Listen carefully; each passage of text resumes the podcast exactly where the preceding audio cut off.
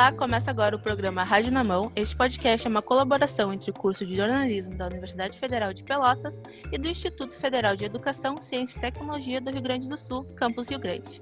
Na FRS, o Rádio na Mão é um projeto de extensão e pela UFPEL, o podcast faz parte do projeto de extensão A Educomunicação e Desenvolvimento de Podcast. Aqui é a Lisandra Miranda e vamos conversar nesse episódio sobre edu educação à distância e o ensino remoto emergencial.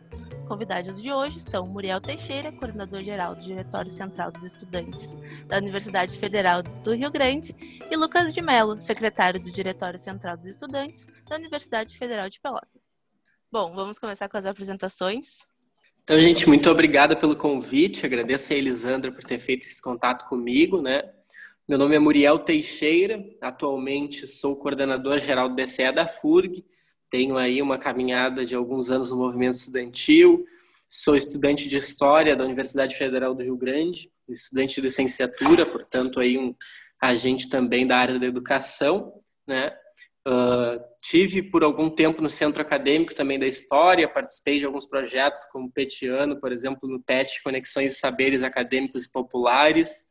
Também atualmente sou na primeira diretoria de extensão da UERS, Uh, acho que é um pouco disso, assim, que passou essa minha trajetória militante da defesa das causas estudantis. Me organizo no coletivo Kizomba, por uma nova cultura política, que é um coletivo de organização nacional da juventude do movimento estudantil. E quero aí agradecer essa oportunidade para a gente estar podendo conversar um pouco sobre esse tema tão importante que é o ensino remoto emergencial e essa nova normalidade que vem nos colocando aí algumas questões para debater durante a pandemia. Valeu, gente. Boa noite, gente, tudo bem? Uh, me chamo Lucas de Mello, eu sou acadêmico do curso de Medicina Veterinária aqui da UFPEL, né, como já foi apresentado, sou um dos secretários do DCE aqui da UFPEL.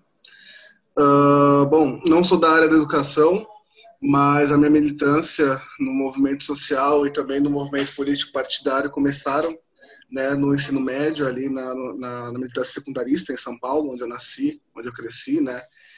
Uh, sou militante também LGBT, né, político e social também.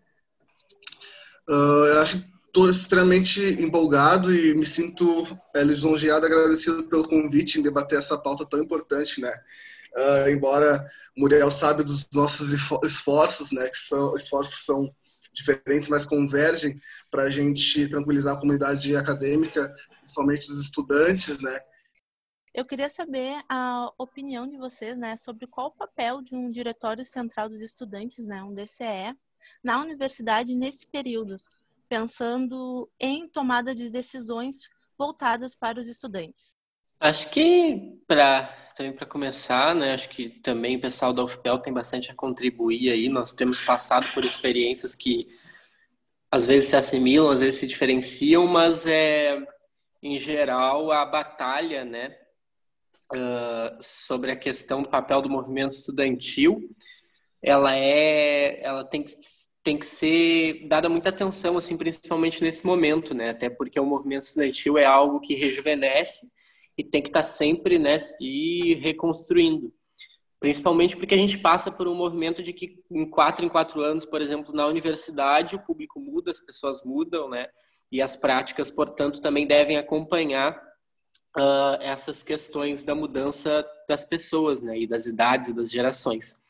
Eu acho que, prioritariamente falando, o movimento estudantil hoje ele tem um papel né, principalmente nesse revés político que a gente está sofrendo com o governo Bolsonaro, que é de fazer com que a gente garanta a defesa dos direitos dos estudantes. Então, se em algum outro momento nós buscávamos a conquista dos direitos, hoje nós vivemos um período aí né, que a gente tem que buscar a defesa dos direitos que a gente já tem. Então, a gente vai estar tá debatendo sempre como garantir assistência estudantil, se hoje a gente uh, poderia estar debatendo sobre formas de inclusão né, digital para os estudantes de fato e fazer com que essa inclusão digital chegasse na casa dos estudantes mais precarizados, a gente está debatendo que a gente consiga fazer um movimento uh, paliativo para que a gente possa fazer com que eles tenham as condições mínimas para poder fazer as suas atividades acadêmicas em pandemia, né? Então a gente está sempre com essa balança na nossa frente. E o papel do movimento estudantil é fazer essa defesa intransigente e entender né, que é direito de cada um e cada uma estudante que acessou a universidade que possa realizar suas atividades acadêmicas de forma plena, né? Então, essa eu acho que é uma luta central nossa e, a União Nacional dos Estudantes nos coloca uh, nesse último período que a, o que a gente precisa garantir é com que nenhum estudante fique para trás. A gente precisa garantir com que essa massa de estudantes consiga se estabelecer durante esse período e também consiga né, progredir, não perca oportunidades de mestrado, não perca oportunidades de daqui a pouco estar se inserindo no mercado de trabalho, que é sim uma necessidade das pessoas da classe trabalhadora. E nós, enquanto movimento estudantil, precisamos garantir e fazer essas defesas. Então, acho que o principal é a gente estar sempre conectado né, com a real demanda das pessoas, estar sempre conectado com a, a, a demanda dessas pessoas que estão mais precarizadas ou que uh, vivem um ambiente muito opressivo, né, muito opressor, no sentido de, por exemplo, as pessoas LGBTs, os negros e negras, as mulheres, nós sempre tomando o cuidado de fazer com que os protagonistas sejam essas pessoas, né? E essas pessoas, com certeza, cada vez mais estão protagonistas e a, a, nós, enquanto movimento estudantil, temos que fazer com que essas pessoas consigam estar nesses espaços e abrir o caminho aí para uma sociedade mais justa, mais igualitária a construção de um Brasil democrático soberano e socialista. Então, acho que é um pouco da diretriz aí que a gente tem que se guiar para estar tá constituindo o movimento estudantil que de fato vai fazer uma transformação e que vai garantir o direito a todos e todas. Uh, então, Lucas, uh, para ti, qual o papel uh, do, de um diretório central dos estudantes agora, no momento da pandemia? Eu acho que o nosso papel não mudou né, gente? Eu acho que o nosso papel continua sendo assegurar, né, como o Muriel bem disse anteriormente, né, agora não mais tão focados uh, em lutar por pelos por acesso aos direitos, aos novos direitos, mas também, né, mas principalmente focados em lutar pela garantia dos direitos já existentes. Né? A gente vem de uma conjuntura, não é de agora da pandemia, que essas fragilidades existem. Né? A gente vem de uma conjuntura política uh, péssima, né? desde aí da, da posse do nosso presidente interino, uh, enfim, uh, Michel Temer, e aí depois a eleição do Bolsonaro. A conjuntura, o nosso papel enquanto movimento estudantil vem sendo resistir e, e, assegurar que os nossos direitos não, não retrocedam, né? recentemente a gente passou pela, pela luta é, da questão da não adesão ao projeto Faturice, né? A gente apelidou carinhosamente aqui em Pelotas como Faturice, o Futurice, que era basicamente um projeto de privatização do ensino de todos os recursos que a universidade dispõe para a sociedade, né? Então, agora contra os cortes de verbas, também cortes orçamentários que uh, refletiam aí quase 70% uh, do total da nossa verba de, de utilização aqui na UFPEL, pelo menos, né? Então, o nosso papel de resistir e assegurar que esses direitos não, não retrocedessem, ele vem existindo bem antes da pandemia. Né? E as discussões aí de, de, de segurança e de ampliação das condições de acesso e permanência dos universitários, dos nossos colegas estudantes, né, que acessam a universidade já em desigualdade, né, vem de realidades onde não tiveram direito e acesso à educação plena. Né, a gente sabe que a nossa educação pública no Brasil ainda é, é bem falha. Né? É, essa luta continua ainda na pandemia, né? Uh, por exemplo, a gente conseguiu garantir que não que a permanência estudantil, que o auxílio moradia, que a casa do estudante, que são muito importantes para milhares de pessoas aqui é, da UFPEL, é, se, fosse assegurado durante essa pandemia, há muito custo, né? Há muita negociação, há muita luta, né? Uh, então, nosso papel ele, ele não se transformou, ele não mudou, ele apenas foi mais intensificado, talvez, nesse sentido de assegurar que os direitos não, não fossem negados. Né? Uh, eu acho que realmente esse, esse período é um período bem uh, delicado e complicado, porque está, ele está escancarando fragilidades que já eram muito presentes, não só no, na comunidade acadêmica, como na sociedade em geral, né? A gente, desde antes, já, tinha, já existiam estudantes que tinham, não tinham condições de acesso uh, a tecnologias ou condições de acesso a materiais, ou condições de acesso até locomoção ao campus, né? Que o nosso FPEL é bem fragmentado, né? Vocês devem saber disso. É um campus espalhado para cada canto da cidade, fora no Capão. Então já existiam esses estudantes que sofriam dessa realidade. E agora a pandemia vem para escancarar ainda mais, né? Com as proposições das aulas EAD e tal, a gente vem uh, fortalecendo o debate nesse sentido, né? De do que, qual é a raiz quais são as raízes dessa inacessibilidade, né? Então, a gente está nesse debate bem intenso aqui na UFPEL e eu acho que o nosso papel enquanto DCE é principalmente informar, né? E for, é, proteger uh, os nossos estudantes também, porque às vezes, muitas vezes, nas instituições, as, as prioridades não são o ensino e também não são a comunidade estudantil, né? Porque algumas pessoas aí na, no alto do pedestal academicista muitas vezes acreditam que o estudante é passageiro e que, é, e que essas outras classes são permanentes na universidade. Então, os interesses muitas vezes não vêm para convergir com, com as necessidades dos estudantes, né? Então, nosso papel é de fazer essa garantia também. Então, dentro de pensar né, no DCE como tendo um papel essencial nessa representação, nessa luta pelos estudantes, uh, a gente também tem que pensar que vocês também são estudantes, né? Então, como nós aqui, que somos da UFPEL, uh, a gente acaba não entendendo tanto sobre o, o ensino à distância, eu queria saber se vocês podiam trazer para a gente a diferença, né, de tu pensar numa educação à distância, né, o popular EAD hoje em dia, e nesse ensino remoto emergencial que a gente vive agora, porque acaba que vocês também têm que aprender muito, entender muitos contextos para estar tá conseguindo uh, se colocar dentro das discussões uh, para representar nós estudantes. Então, como vocês uh, vê, é, veem essa diferença né, entre EAD e ensino remoto emergencial e como uh, vocês podem explicar para a gente essa diferença, que é algo que não está sendo falado na mídia e muitas vezes ele é muito Uh, muito uh, colocado numa caixinha só, né? É, tudo é EAD. E, na verdade, a gente tem que sim diferenciar para estar tá passando a informação da forma correta.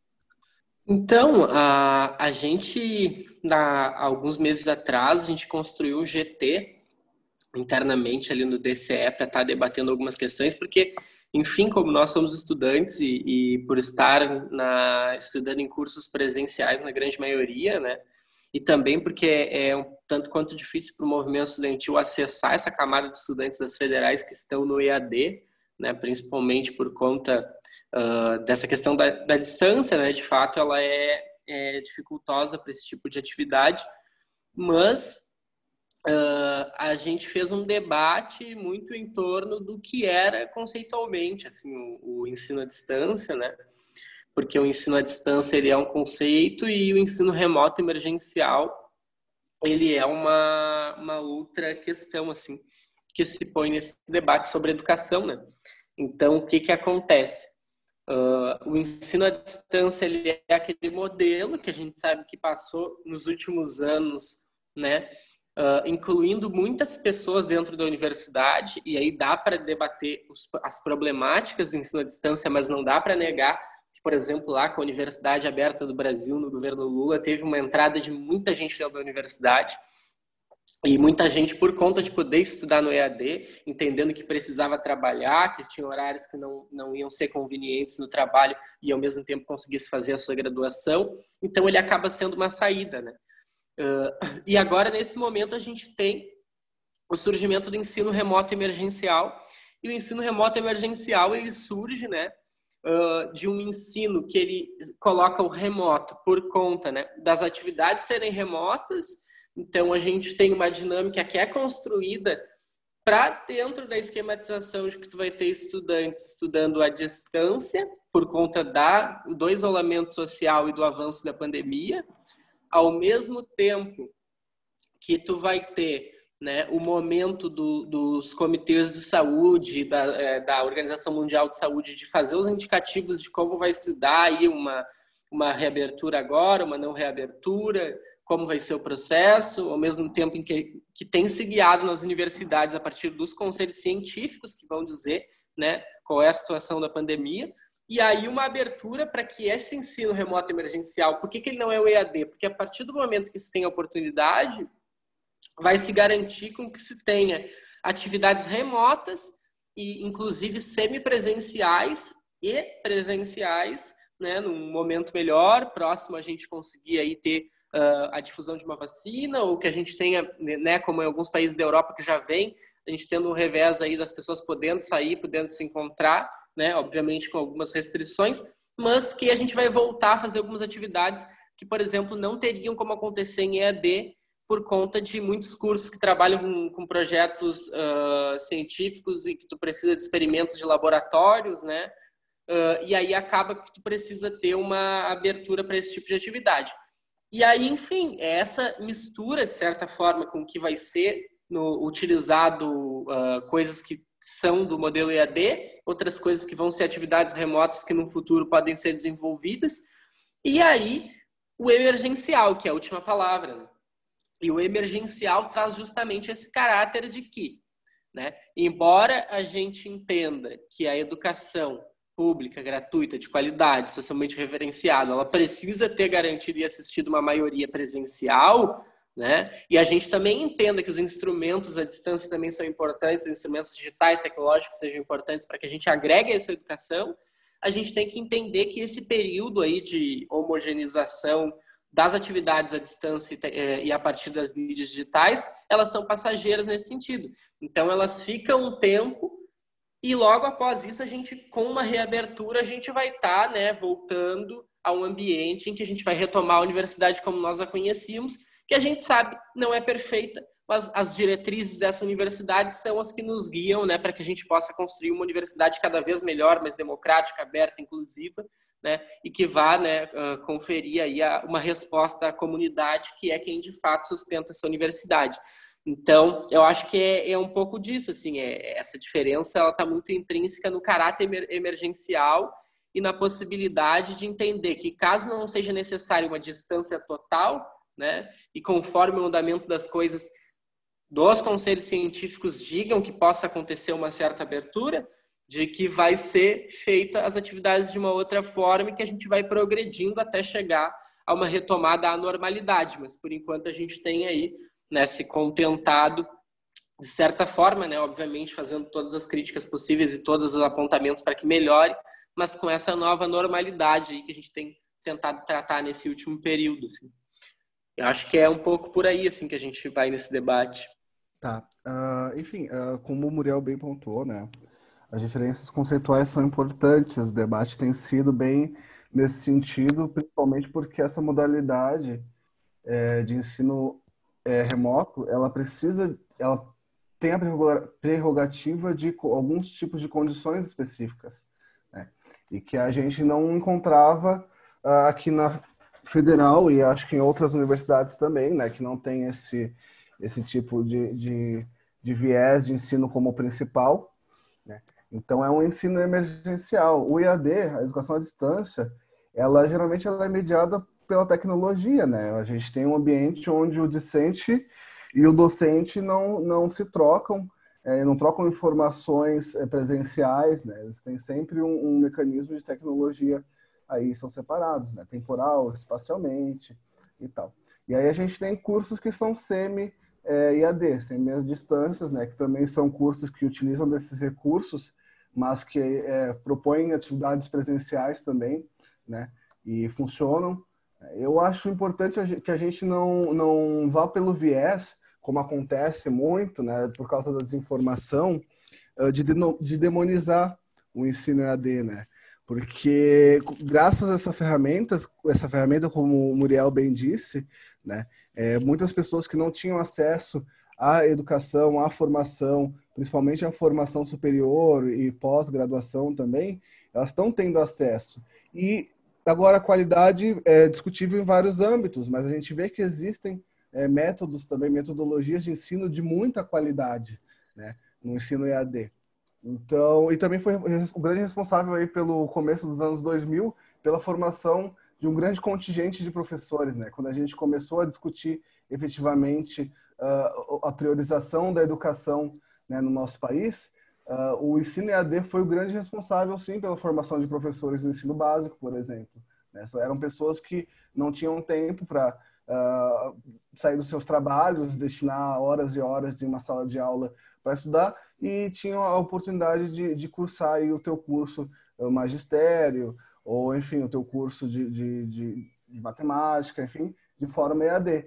Né? E são muitos professores que a gente vê hoje, principalmente do ensino básico.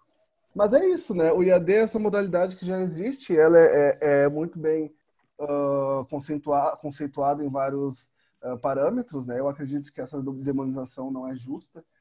Obviamente que a gente tem instituições e métodos de ensino que são questionáveis, que são voltados é, explicitamente para o mercado, né? Uh, lembro que quando veio o Faturice, a gente fez discussões e um, um dos pontos que a gente é, mais uh, pisava é, né, era comparando realmente uh, ao nosso, a nossa, o nosso ensino na Universidade Federal com o método de ensino de grandes faculdades, né, de grandes universidades aí no Brasil, que são voltadas para o viés mercadológico mesmo, né? Estão preocupadas em formar quantidade enorme de profissionais, mas sem qualidade de formação e com preços uh, irrisórios, mas que são preços que não valem é, a, a, formação, por assim dizer, né?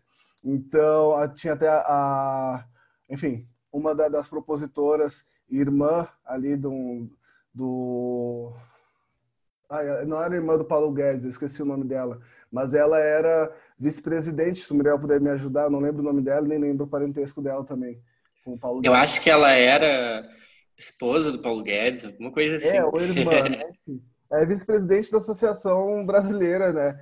Latino-americana também de, de faculdades é, particulares do mercado aí.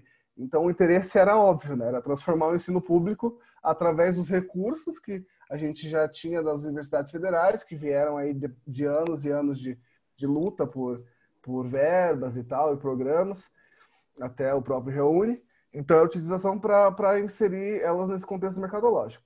Mas o, o, o, ensino remoto emergencial, ele se preocupa, sim, é, em ser uh, acessível, né? A gente, como o Muriel disse, né, é, é um, um status novo para a gente de ensino, então a gente está discutindo, tem uma modalidade EAD, mas, por exemplo, a gente tem, uh, aqui na UFPEL, a gente teve a garantia de, da existência de aulas é, assíncronas, né? Que são aulas que são gravadas e, postumamente, os estudantes têm acesso a essas aulas, né? E, do, e com as aulas síncronas, que, que onde o estudante está presente ali quando o professor está ministrando a aula, que a, a, não presença nessa aula síncrona possa ser justificada né, e ele possa acompanhar essa aula síncrona.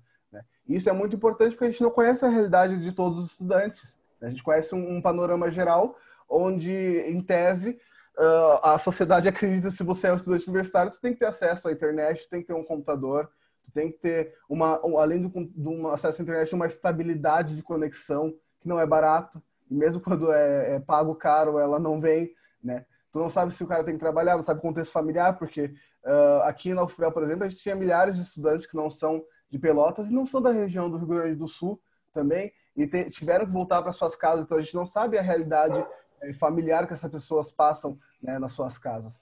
Então, eu acho que é importante salientar que, que esse ensino remoto emergencial levou, levou em conta e continua levando, né, porque está em construção ainda. A gente sabe que a gente não vai voltar tão cedo, né, gente, a ter as aulas presenciais como elas eram antes. Então, ainda está em construção e sempre levando em conta essas especificidades e as demandas né, dos estudantes, também dos professores e, e, dos técnicos administrativos. Né? Então, é basicamente, eu tenho a definição que, que, que o ensino remoto ele é visto, né? Ele não é, não é propriamente sempre à distância. Quando a gente tiver uma abertura como o, o Muriel bem colocou, a gente vai, vai voltar a discutir essa forma híbrida, como é que a gente vai colocar as atividades presenciais, semipresenciais também, para complementar essa, essas atividades que estão ocorrendo aí de forma remota. Ah, mas acho que é muito isso, assim, eu tenho muito acordo também com isso que o Lucas colocou. E a gente conseguiu ter muito mais debate, né, agora com essa discussão do ensino remoto, uh, sobre a questão do que foi o EAD e também uh, entender um pouco desse panorama, né. A gente, no GT da Educação do DCE que a gente fez, nós convidamos dois ou três professores da época para conversar com a gente sobre a, o EAD da FURG, né? Então, tipo, como é que é essa experiência assim, EAD nas universidades públicas, nas universidades uh, comunitárias? Mas uh, eu acho que também é de se pensar não somente na, na mídia, mas pensar no objetivo da instituição e o porquê que ela se coloca, né? A produzir ensino universitário. E a partir disso, a gente também avançando no debate do, da introdução das mídias tecnológicas, da oportunidade, da oportunização né, das pessoas acessarem o ensino EAD também. Então, acho que tem a pandemia ela tem feito bem para muitos debates, né? Não, não tem feito bem para as pessoas, mas para muitos debates. E aí eu acho que assim a gente vai avançando e o movimento estudantil tem cumprido um papel muito importante, assim, acho que os DCS têm conseguido aí se levantar para debater temas de muita relevância. Uh, gente, então acho que para finalizar, né, eu queria que vocês falassem um pouco, né, como o ensino remoto ele está sendo organizado tanto na FEPEL como na, na FURG. A UFEPEL já já está acontecendo, eu já estou até finalizando meu, um, uma das minhas disciplinas.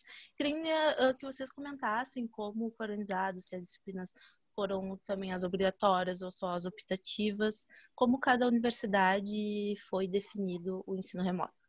Na FURG, desde o início, assim, a reitoria se colocou à disposição para construir um processo de diálogo né, com os estudantes.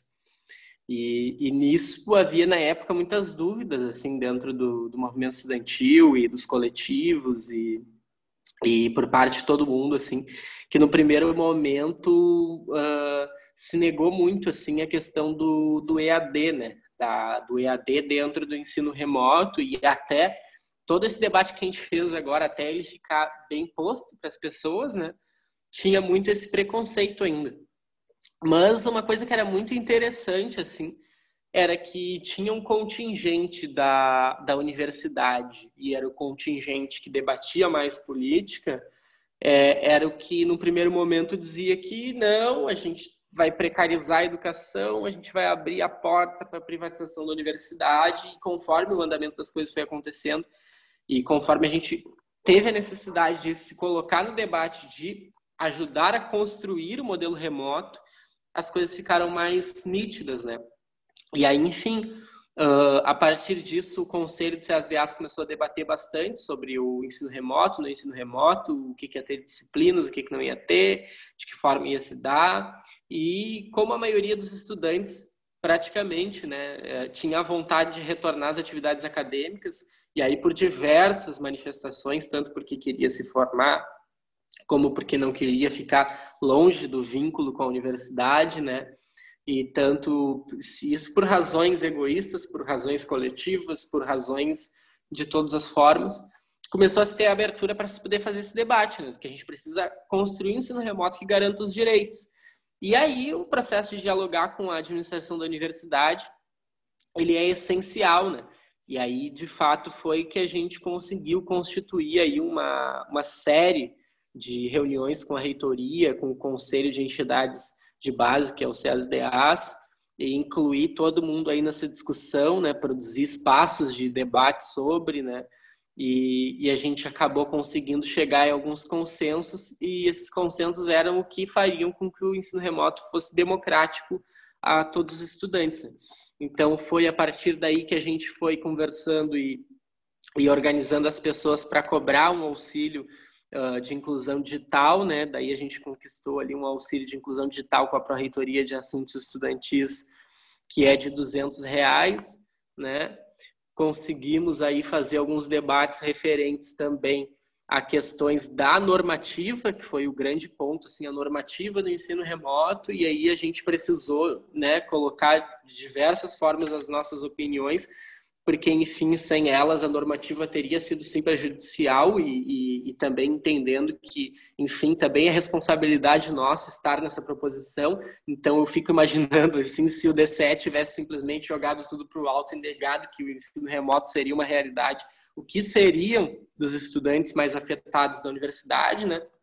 E acabou que a gente conseguiu ali, por exemplo, colocar questões de a possibilidade do trancamento a longo prazo, também conseguimos colocar ali questões referentes à não queda do coeficiente caso o aluno não queira se matricular, a possibilidade justificativa de não participação no semestre letivo uh, por conta de doença, por conta de saúde mental, por conta de diversas questões, também por conta de mães que cuidam dos seus filhos e suas filhas e não conseguem dedicar esse tempo agora nesse isolamento social para poder né, uh, realizar suas atividades, mas que essas pessoas não perdessem de forma alguma a, suas, a sua assistência estudantil, a sua bolsa, uh, o seu auxílio, né?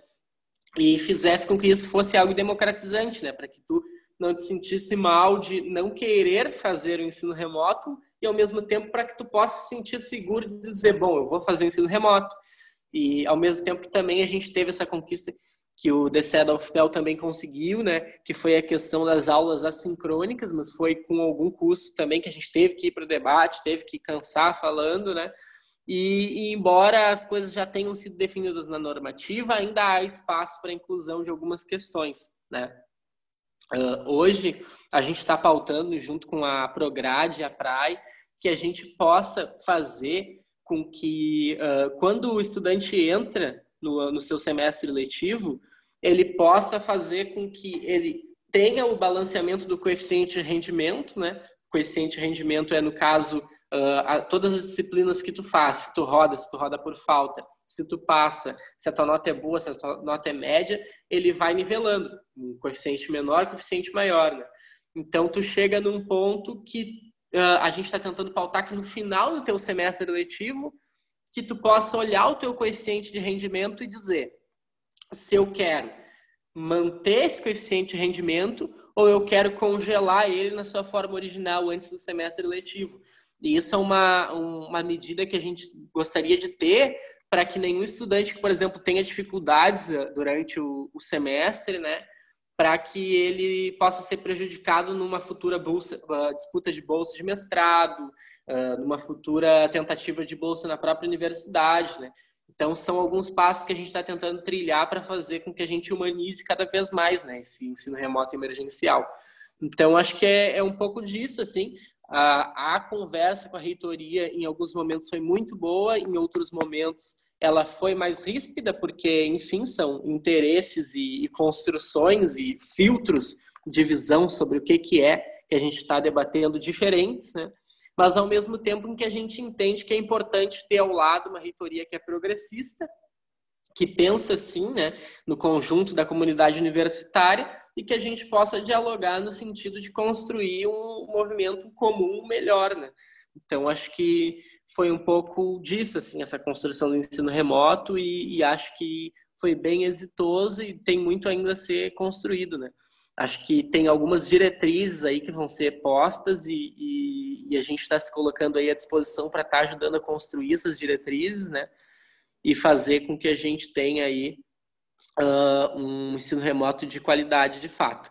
Também, só para terminar, assim, comentar que a Pró-Reitoria de Assuntos Estudantis também construiu uma proposta, né, de que as avaliações de rendimento e de todos os estudantes que recebem assistência estudantil ou são de grupos ali que são que, que têm o seu cuidado junto com a Pró-Reitoria, né, eles não tenham a possibilidade de perder as bolsas por falta de entrega de rendimento ou por qualquer questão.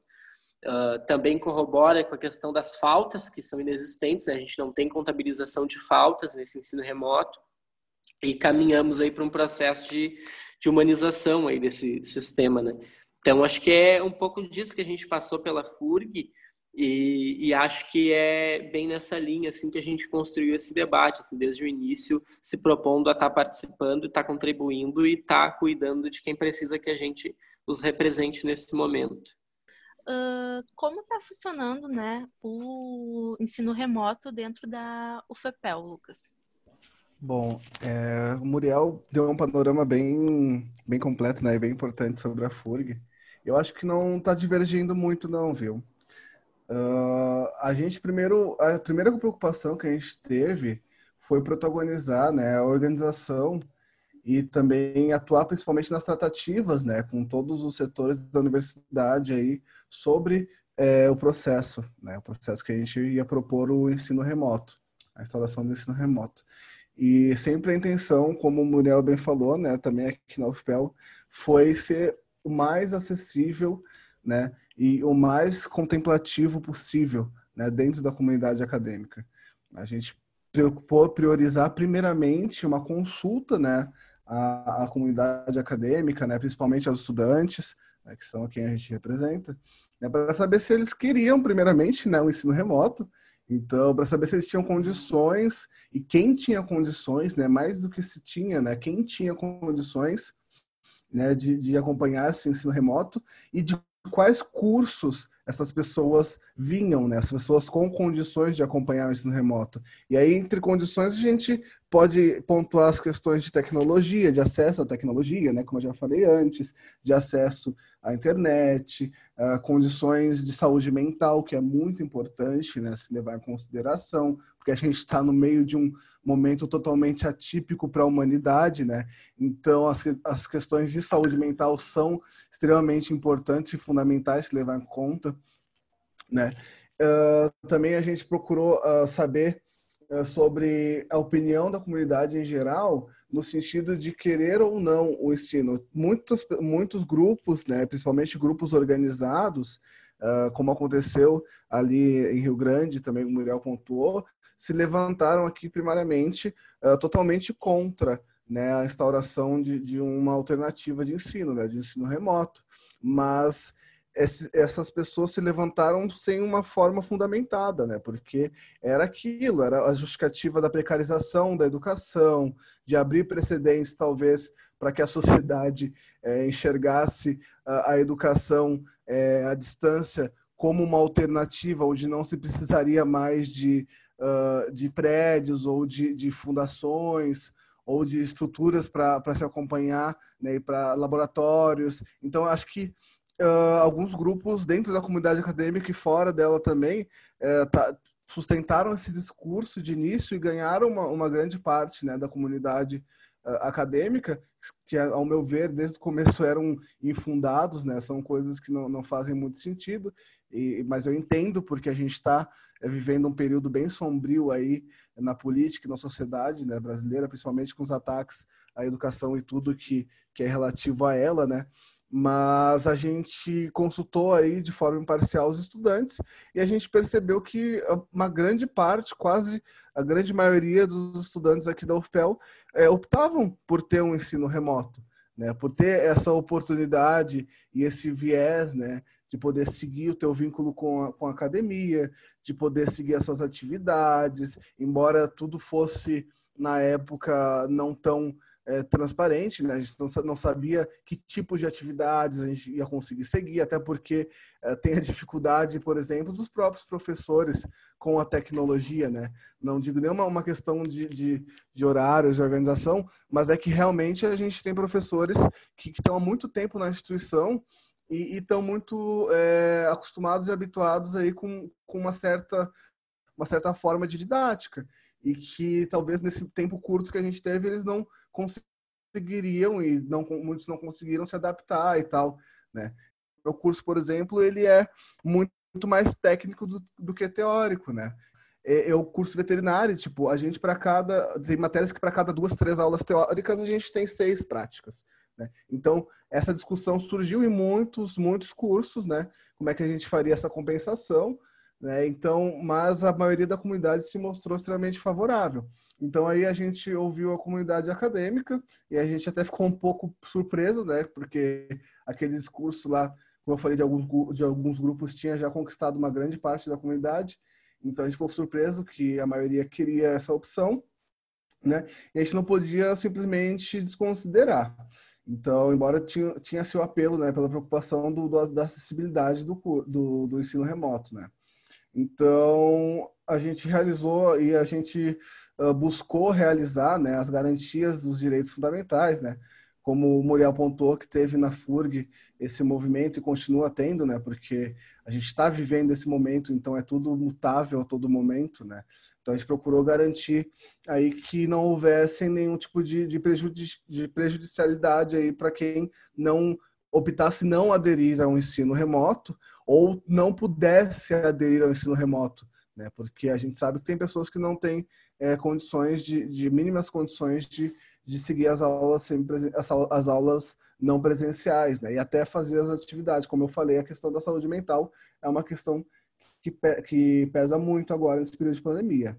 Né? Então aí a gente conseguiu garantir que, que as pessoas pudessem trancar tanto a matrícula uh, ou a disciplina a qualquer momento, né? Que antes a gente tinha um prazo específico para isso, mas como a gente sabe que uh, nesse momento, principalmente, a gente não está tendo muita ingerência sobre uh, os fatos, né, sobre os, as ocorrências na, na, na, sociedade, então poderia acontecer alguma coisa que alguém precisasse trancar uma matrícula no meio do semestre, né, ou trancar uma disciplina no meio do semestre, o que não era garantido antes, né, a gente, a gente buscou focar nesse sentido.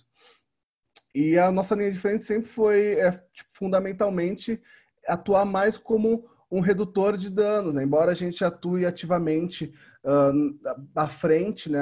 Nós atuamos à frente enquanto DCE dessas decisões dessa organização, a gente sempre teve também o viés de redutor de danos, né? porque a gente acredita mesmo que uh, a volta às aulas, quando a gente vencer essa pandemia, quando a gente vencer esse momento atípico e a crise é, política, social e econômica que pode vir seguir, se, se, seguir depois dela, né, a gente vai ter que pensar totalmente uh, nos estudantes, continuar considerando essas questões, né, questões de saúde mental principalmente.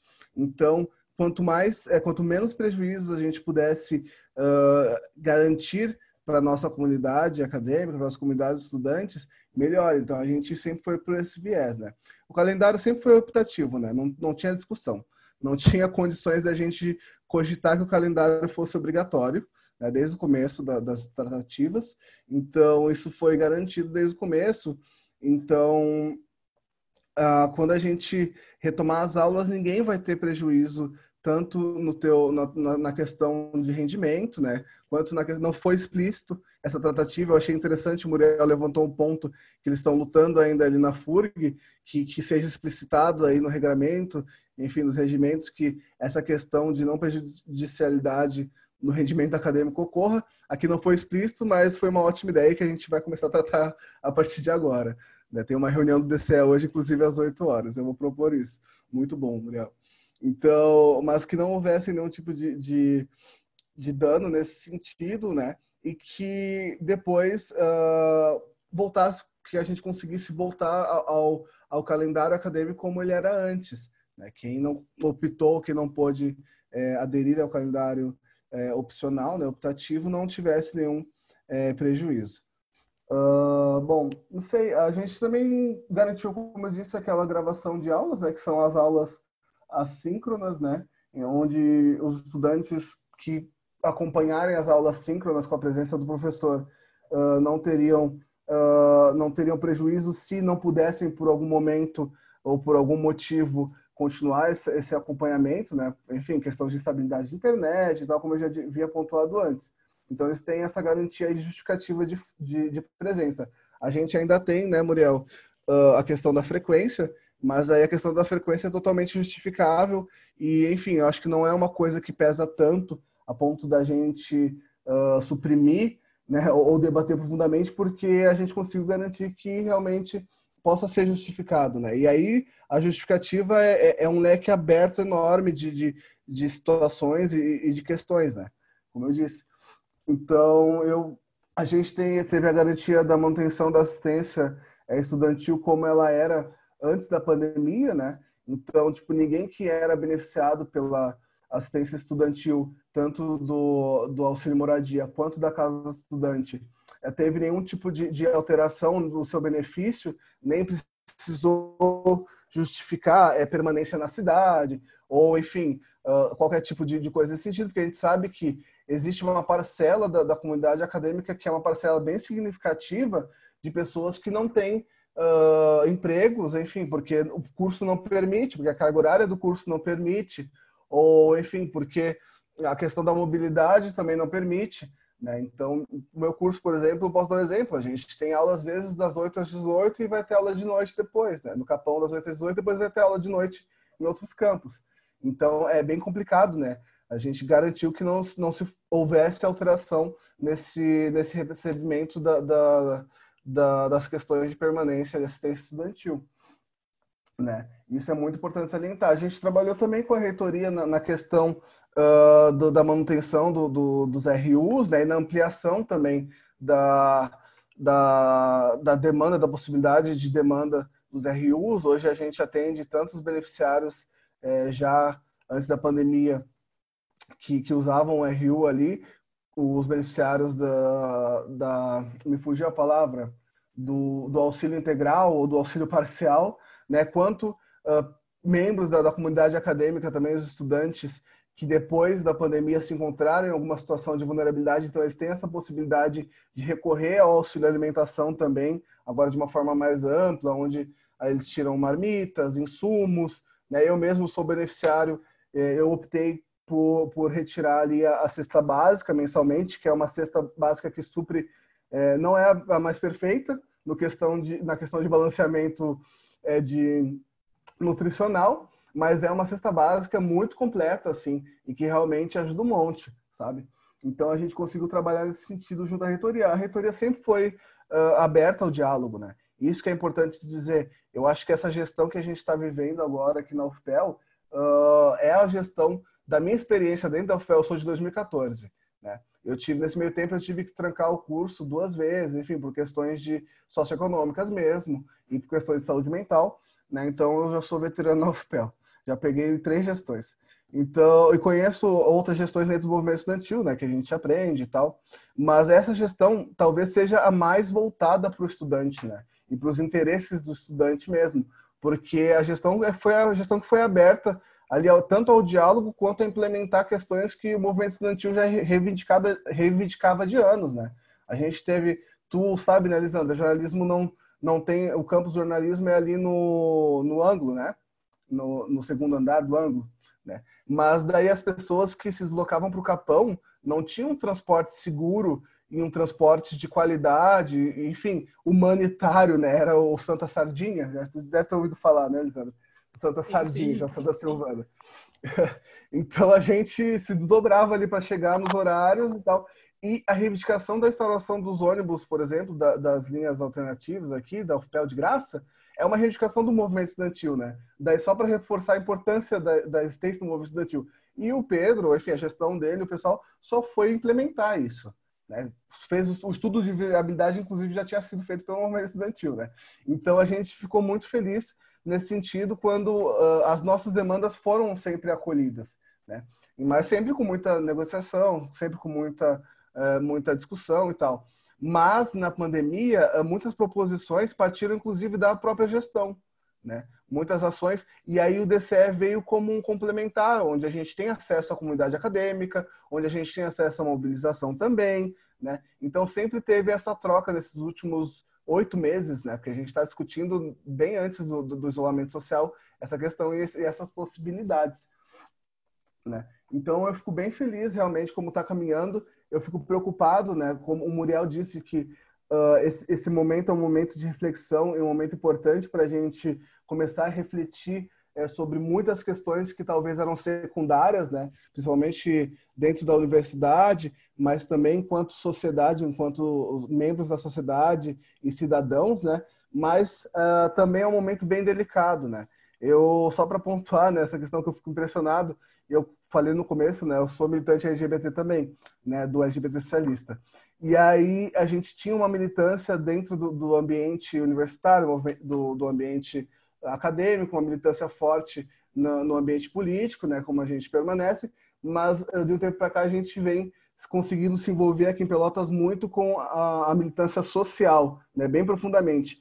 E, cara, é, descobri que existem pessoas LGBTs, universitárias ou não universitárias, ou pessoas que são, uh, que eram, por exemplo, uh, é, funcionários terceirizados da universidade, né? Pessoas que, que dependiam da, dos serviços da universidade, porque a UFPEL, por exemplo, tem o, hospital universitário, né, que é referência aqui na, na região de tratamento é, contra o Covid-19, né? A gente, nós somos referência em pesquisa epidemiológica, né, na questão do Covid-19. Então, muita gente, antes da pandemia, que dependia dos serviços uh, da, da, oferecidos, né, da, das estruturas oferecidas pela universidade, seguiu é, conseguindo essa estruturação, né? o que não reflete a realidade da nossa cidade, por exemplo. Né? Muita gente do comércio, muita gente terceirizada ali trabalhando para a prefeitura e tal, perdeu seus empregos. E, e essa realidade não foi tão impactante é, dentro da universidade. Né? Então, a própria gestão ela teve esse, essa preocupação de conseguir, uh, de conseguir pensar e suprir essas, essas, essas questões. Né? Aí eu falo demais às gente. Perdão. É isso. Gente, muito obrigada. Obrigado, Lucas. Obrigado, Muriel, né? Em estar tá trazendo essa diferença entre EAD e ensino remoto emergencial para a gente e discutindo sobre né, DCE, que eu acho que hoje em dia, eu pelo menos, eu acho que todo o nosso grupo do Rádio na Mão consegue entender a importância uh, do DCE como uh, mobilizador dentro né, uh, desse novo no, nova forma de, de aprender. Porque acaba até que eu queria falar que a gente está vivendo esse momento atípico, né? E que nesse momento atípico do novo normal a gente tem sim que se adaptar para também estar tá conseguindo viver, como o Lucas trouxe da saúde mental. A gente já fez um episódio sobre ansiedade, que, claro, aqui no foco um pouco voltado aos alunos uh, do ensino médio, né, do IFE, mas pensando nisso, de, de como esse momento envolve muitas coisas e que a gente tem que sim se adaptar a esse novo normal para continuar vivendo, porque a gente tem que continuar e a gente tem sim que se adaptar. Então, obrigada e encerramos mais um episódio do podcast Rádio na Mão. Rádio na Mão é uma produção do curso de jornalismo da Universidade Federal de Pelotas e do Instituto Federal de Educação, Ciência e Tecnologia do Rio Grande do Sul, campus Rio Grande. Tem produção de Andréa Cardoso, Brenda Pacheco, César Oliveira Veleda, Daniela Alves, Lisandra Miranda e Maria Rita Rolim. Edição de Andréa Cardoso e coordenação das professoras da UFPEL, Marisley Ribeiro e Michele Negrini e da professora Raquel Ferreira, do IFRS Campus Rio Grande.